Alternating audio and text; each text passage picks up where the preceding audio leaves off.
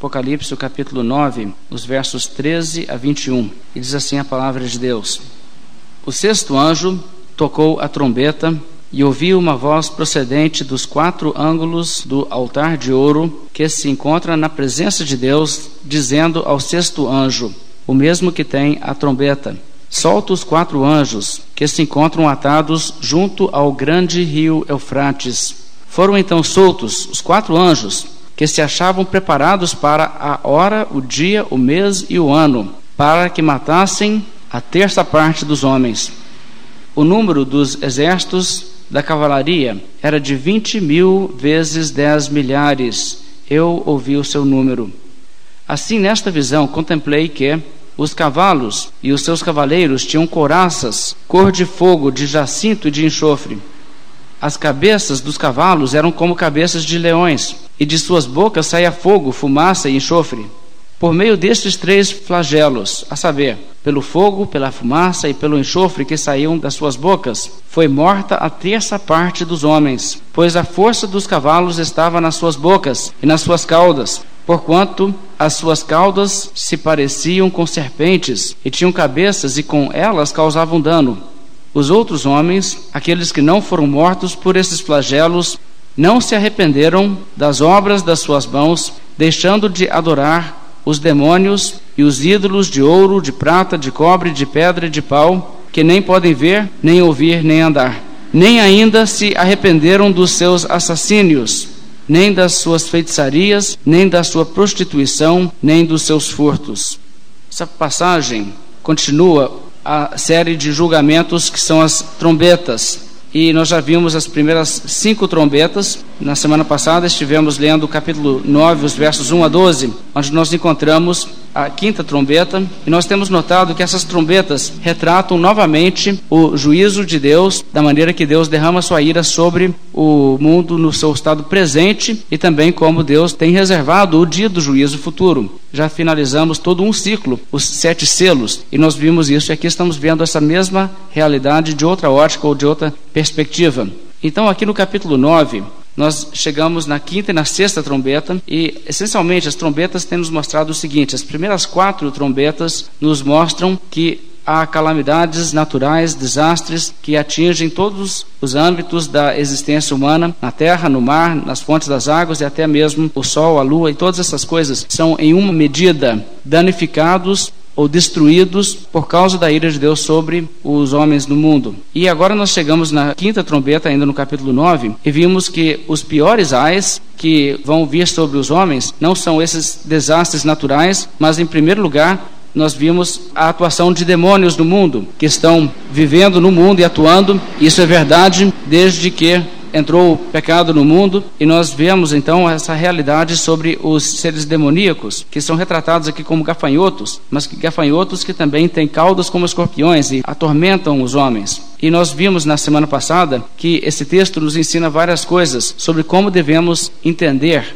aquilo que a Bíblia descreve como o lado espiritual das forças demoníacas. Em primeiro lugar, nós devemos entender que eles são ativos no mundo somente por permissão divina e que, ao invés de serem amigos daqueles que o seguem, eles atormentam aqueles que não seguem ao Senhor Jesus Cristo. E a Bíblia nos mostra também que o tormento chega a ser tão grave que pessoas até querem buscar a morte, mas a morte foge deles. Ou seja, os demônios não matam, mas os levam a um desespero e um pânico e a muitas outras coisas né, de sofrimentos que são associadas com o pecado, as tentações culpa e essas coisas todas, de modo que pessoas vivas estão muitas vezes atormentadas a um ponto de que elas queriam realmente morrer. E nós não devemos deixar de notar a ironia que isso está retratando, porque os incrédulos aqui no livro de Apocalipse são aqueles que estão atacando os cristãos porque eles querem punir os cristãos, eles punem os cristãos com morte, que é aquilo que é o mais grave que podem infligir. Os cristãos morrem e vão para o céu e estão bem.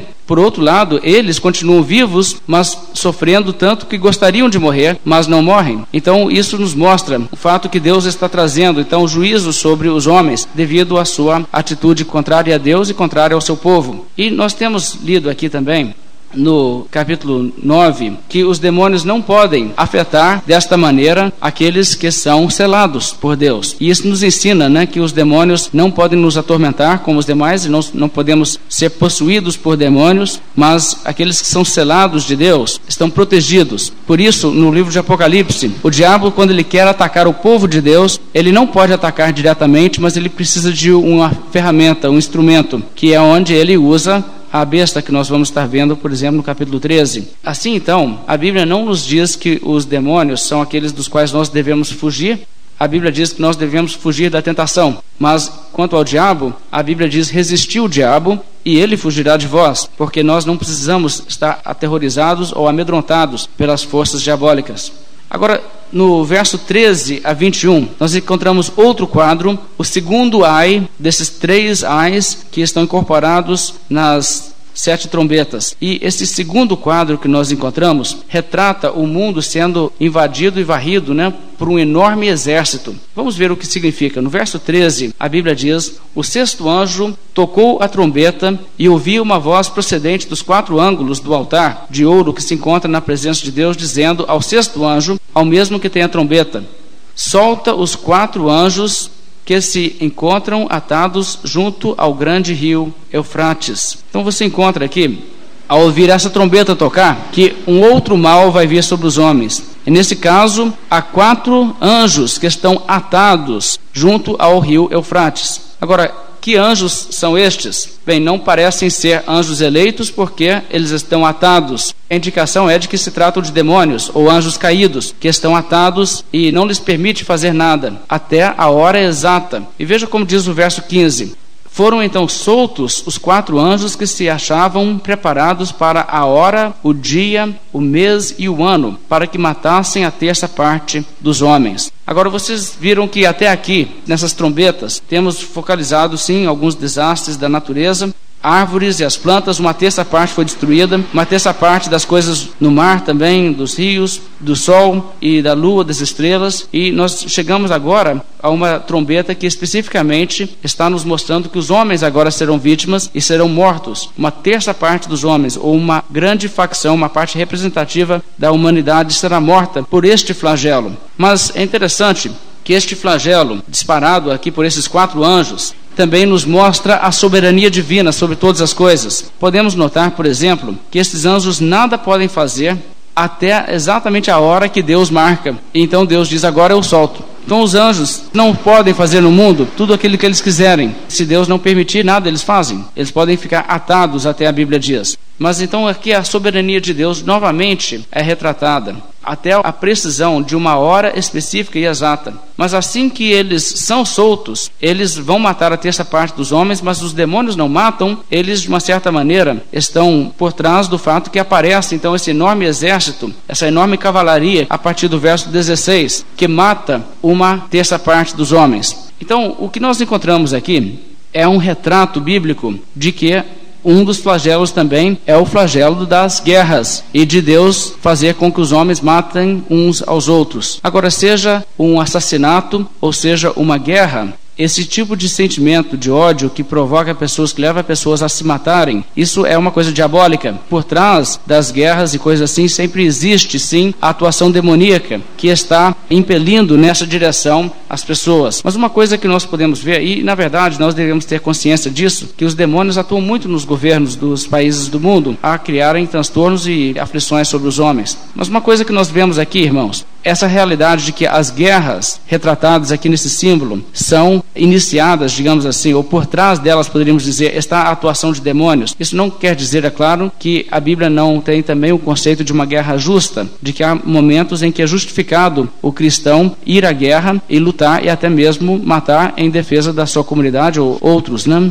Mas a verdade é que mesmo nesses casos, é uma guerra justa apenas para um lado. O outro lado, que seria o lado agressor, necessariamente está sim se entregando a tentações que são de procedência diabólica. E por isso, nós temos que entender que por trás das guerras sempre há uma influência demoníaca. Agora, não somente há uma influência demoníaca, também por trás das guerras há a mão de Deus. E isso também é visto aqui. Todas as guerras que acontecem, acontecem por decreto de Deus. E Deus é que ordena, por exemplo, que estes anjos sejam soltos, para que façam isto. Então você percebe bem a maneira que Deus está em controle de tudo e que é Deus que está trazendo isso sobre o mundo. E Deus usa essas guerras para juízo contra o mundo. As guerras também são incluídas nos decretos de Deus e têm sido determinadas por Deus, até mesmo na sua hora precisa, sua hora, o seu dia, o mês e o ano. Então, em todo sentido, a Bíblia nos mostra que Deus está governando sobre essas coisas. Se acontece uma guerra em determinado lugar, exatamente na hora em que, pelo plano de Deus, deve acontecer acontecer é que acontece. E é isso que nós devemos estar entendendo aqui, esse detalhe de que os anjos que fazem isso estão atados até exatamente a hora que Deus diz agora vai. E quando você nota isso também,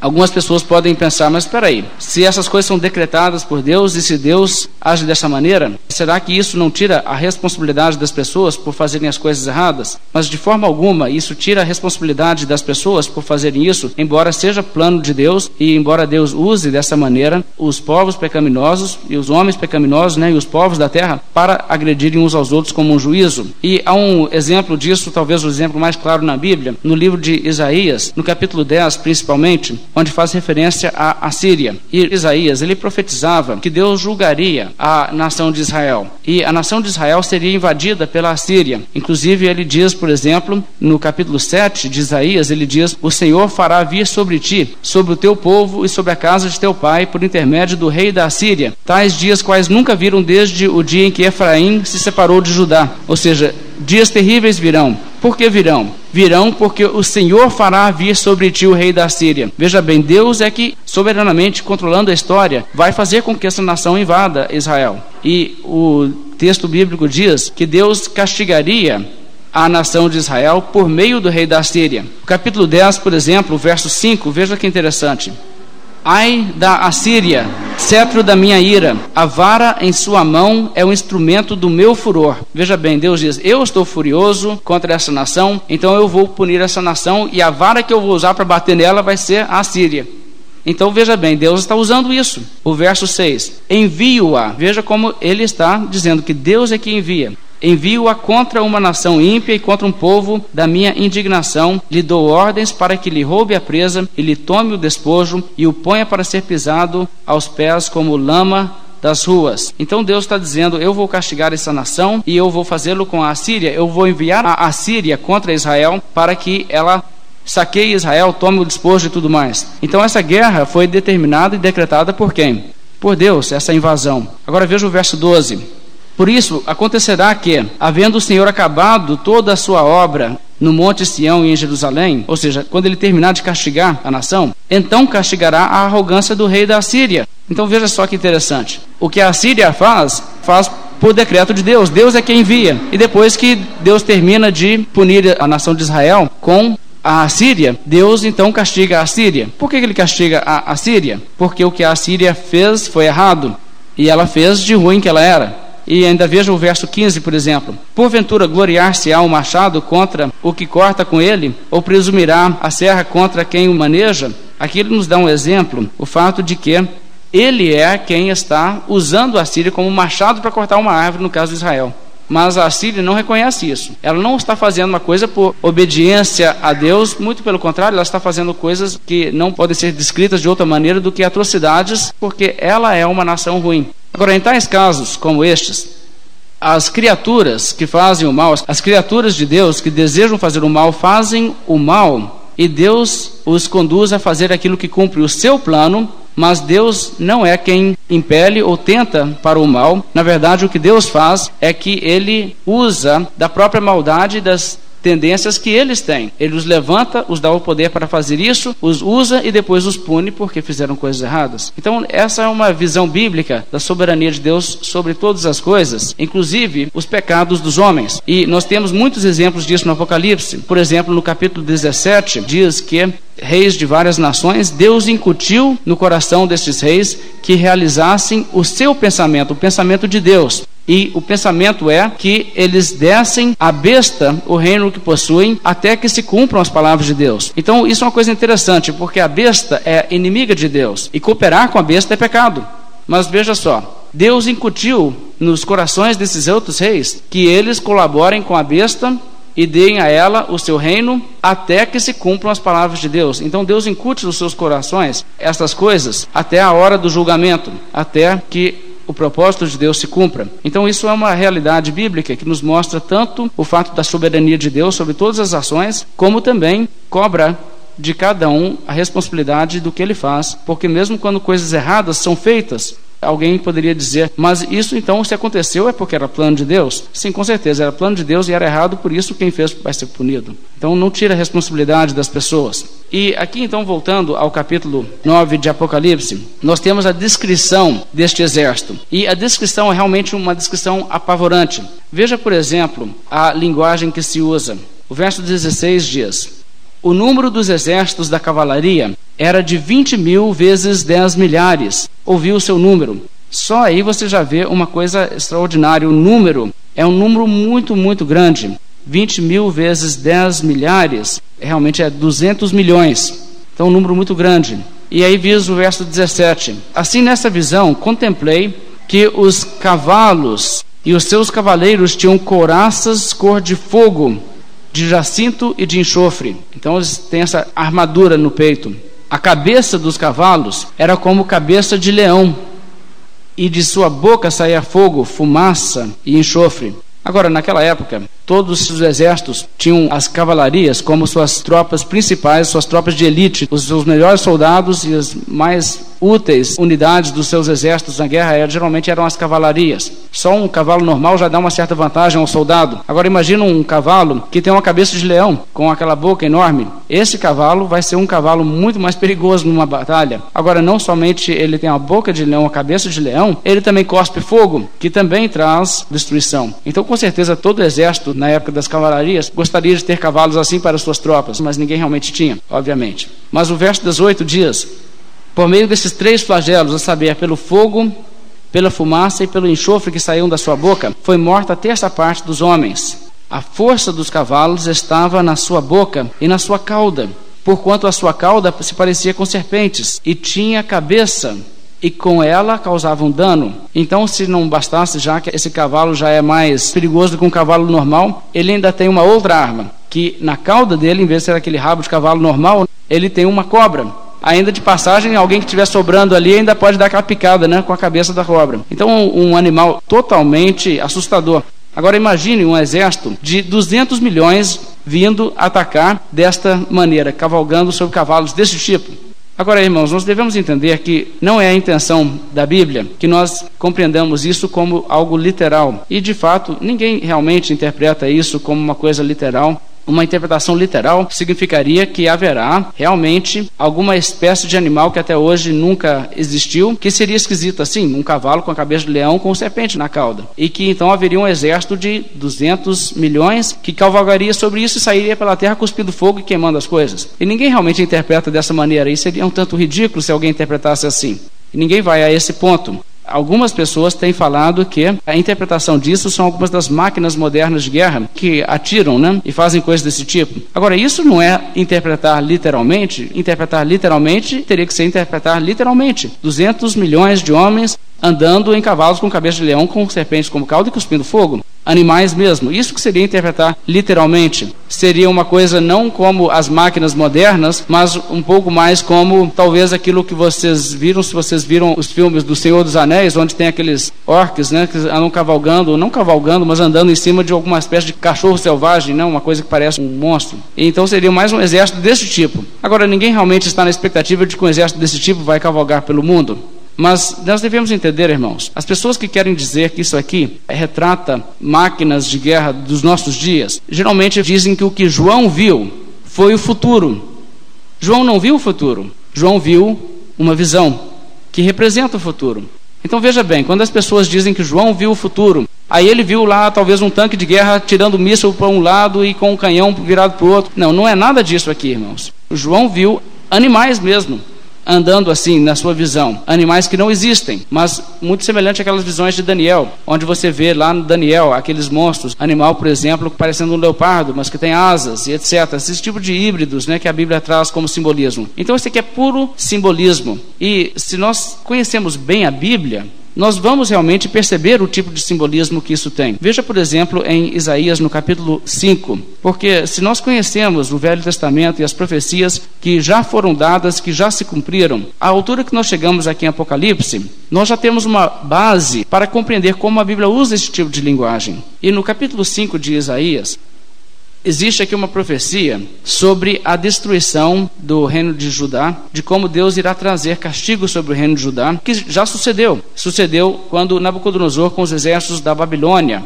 invadiram Judá, destruíram Jerusalém e tudo mais, levaram o povo para o cativeiro. Agora, eu gostaria que os irmãos lessem comigo em capítulo 5 de Isaías, a partir do verso 25, e entenda e veja como no Velho Testamento eles retratam os exércitos da Babilônia, que naquela época foram e atacaram Israel e destruíram né, a nação de Judá. Veja o verso 25. Por isso se acende a ira do Senhor contra o seu povo, povo contra o qual estende a mão e o fere, de modo que tremem os montes e os seus cadáveres são como montoro no meio das ruas. Com tudo isso não se aplaca a sua ira, mas ainda continua estendida a sua mão. E aqui veja bem, tremem os montes. Literalmente, não, é um modo de se expressar. E veja o verso 26. Ele, o Senhor, arvorará o estandarte para as nações distantes, e lhes assobiará para que venham das extremidades da terra e venham apressadamente. Então veja de novo o que, que Deus está fazendo. Deus, que é soberano, suscita uma invasão contra Israel. E lá vem o povo da Babilônia, na profecia, lá vem o povo da Babilônia fazendo toda aquela crueldade, todas aquelas coisas erradas, porque Deus ordenou que fosse feito. E veja o verso 27. Não há entre elas cansado, nem quem tropece Ninguém tosqueja nem dorme. Não se lhes desata o cinto dos seus lombos, nem se lhes rompe das sandálias a correia. Agora, então, começamos a ver como é descrito o exército da Babilônia, e essa profecia já é cumprida. Foi naqueles dias que se cumpriu, nos dias de Jeremias. Mas o exército é descrito como um exército onde ninguém cansa. Já pensou um exército desses? Um exército onde ninguém fica cansado, onde ninguém tropeça, ninguém tosqueja, nem dorme. Já viu um exército onde os soldados nunca dormem?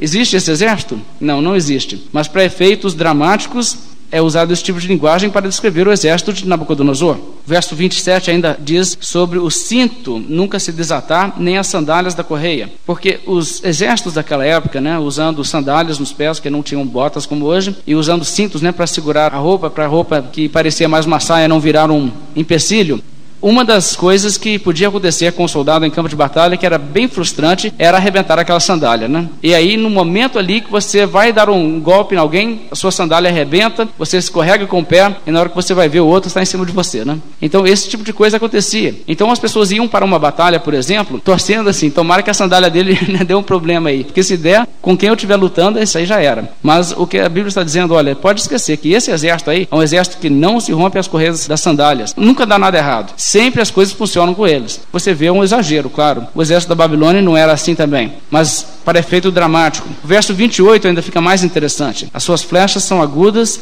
e todos os seus arcos retesados, as unhas dos seus cavalos dizem-se de pederneira. Essa é interessante, né? E as rodas dos seus carros um redemoinho. Agora chegamos no elemento mais dramático, porque usavam as carruagens da época como armas, até para atropelar, e tinham essas rodas que faziam um grande estrago, né? Nos campos de batalha, as pessoas vinham correndo com aqueles carros, as rodas às vezes tinham coisas laminadas para cortar e machucar pessoas, mas aqui esse não tem esse tipo de coisa convencional da época, eles têm um redemoinho saindo da roda e vai e rebenta tudo, né? É um modo de dizer o que? É também de novo uma linguagem exagerada, né, para comunicar. O verso 29 diz: "O seu rugido é como o do leão, rugem como filhos de leão e rosnando arrebatam a presa, a levam e não há quem a livre." Bramam contra eles naquele dia como o bramido do mar. Se alguém olhar para a terra, eis que só há trevas e angústia, e a luz se escurece em densas nuvens. Então, essas palavras, que não são nada literais, são usadas para comunicar o que, que seria a invasão pelo exército da Babilônia. Agora, você então começa a ver como que a Bíblia usa desse tipo de simbolismo. É um simbolismo para nos comunicar através das palavras assustadoras, a realidade tão horrível que é.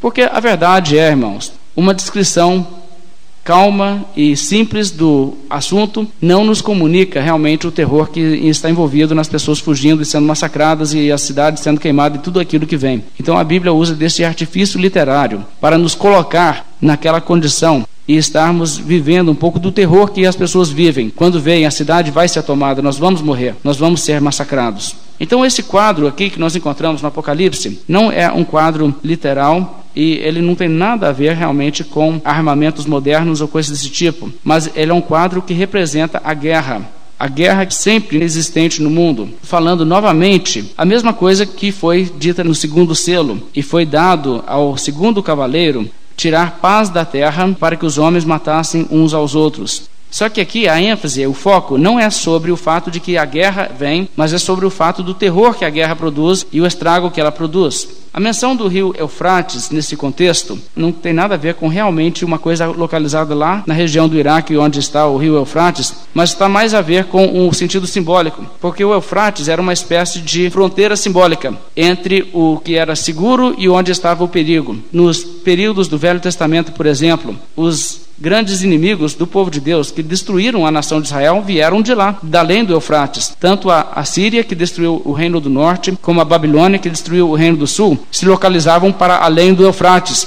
Então as pessoas viam mais ou menos assim a coisa, né? Para cá do Eufrates, segurança, mas para lá de lá é que vêm os exércitos destruidores. Então é uma coisa simbólica para tomar o Eufrates como um símbolo daquela fronteira tradicional, tipo assim, para lá estão os impérios inimigos e poderosos que nos causam terror. Então, por isso o Eufrates é usado aqui nessa passagem. E nós podemos notar também que nos dias do apóstolo João, o Império Romano estava vivendo constantes problemas com o reino dos partos, que estava exatamente além do Eufrates. O Eufrates era a fronteira do Império Romano, até onde o Império Romano chegou. E os partos, com sua cavalaria de arqueiros, que nos mostra exatamente de onde vem esse simbolismo. Vem do Eufrates, atravessando o Eufrates, uma cavalaria, só que 200 milhões e tudo, né? Isso vem refletindo exatamente os temores que os romanos tinham de serem atacados por esses reinos vizinhos. E o reino vizinho mais poderoso que os romanos temiam era exatamente o reino dos partos. E eles estavam sempre tendo pequenos conflitos, sofrendo pequenos ataques do reino dos partos. E eles tinham um temor muito grande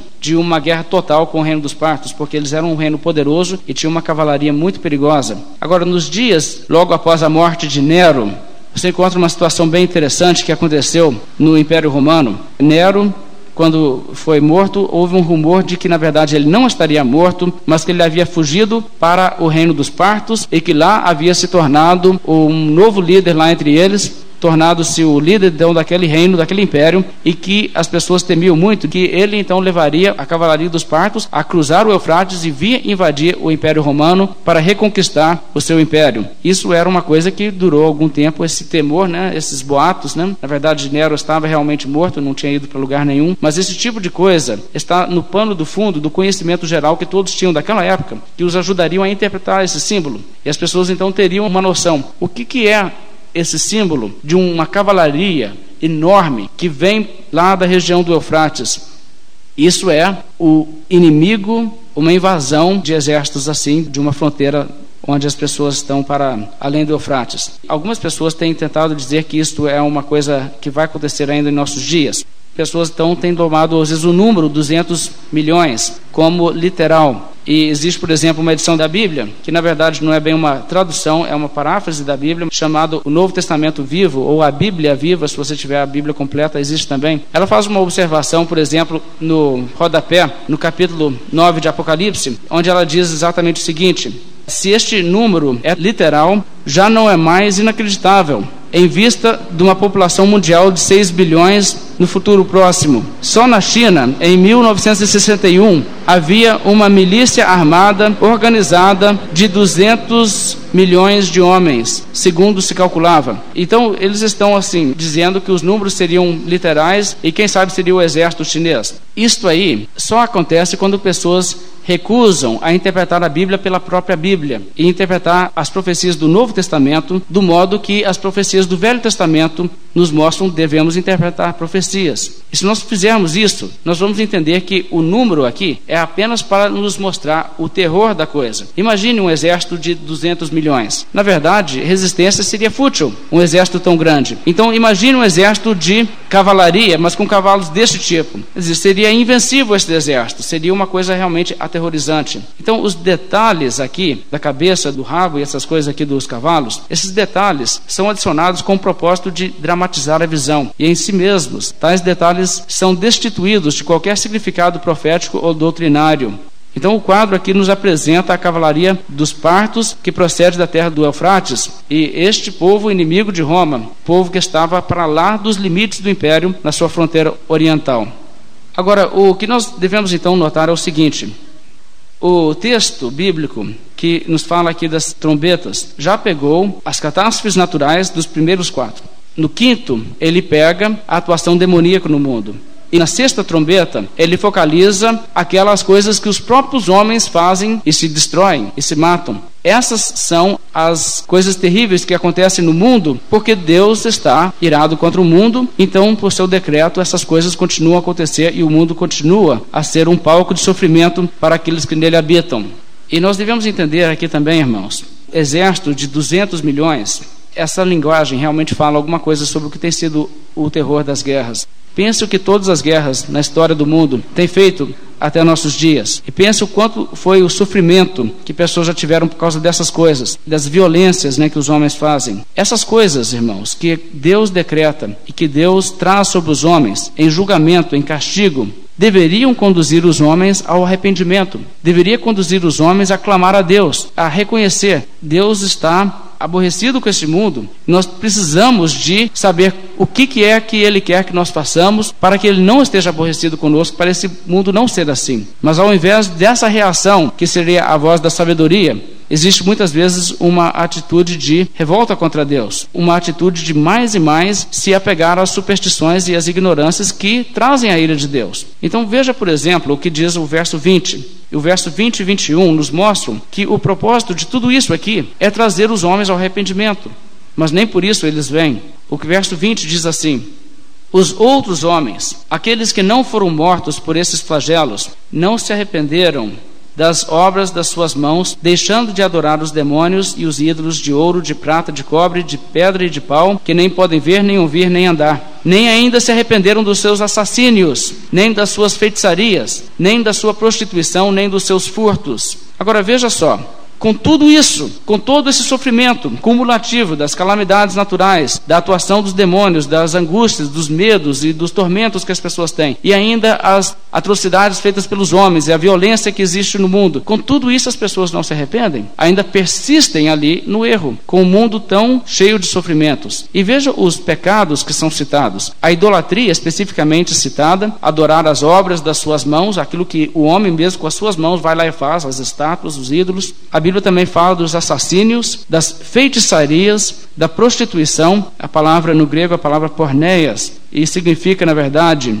imoralidade sexual, não necessariamente né, o que nós achamos às vezes aí sobre prostituição no sentido mais restrito, qualquer coisa de imoralidade sexual, e ainda diz nem dos seus furtos ou das suas desonestidades. Então veja bem, os homens têm esses pecados como característica do que eles fazem, do que eles vivem: a idolatria, a feitiçaria, os assassínios, a imoralidade, a desonestidade, mas mesmo com tudo isso, as pessoas não atinam, se tocam e dizem: vamos mudar, vamos buscar andar conforme a lei do Senhor, vamos buscar a reconciliar-nos com o nosso Criador.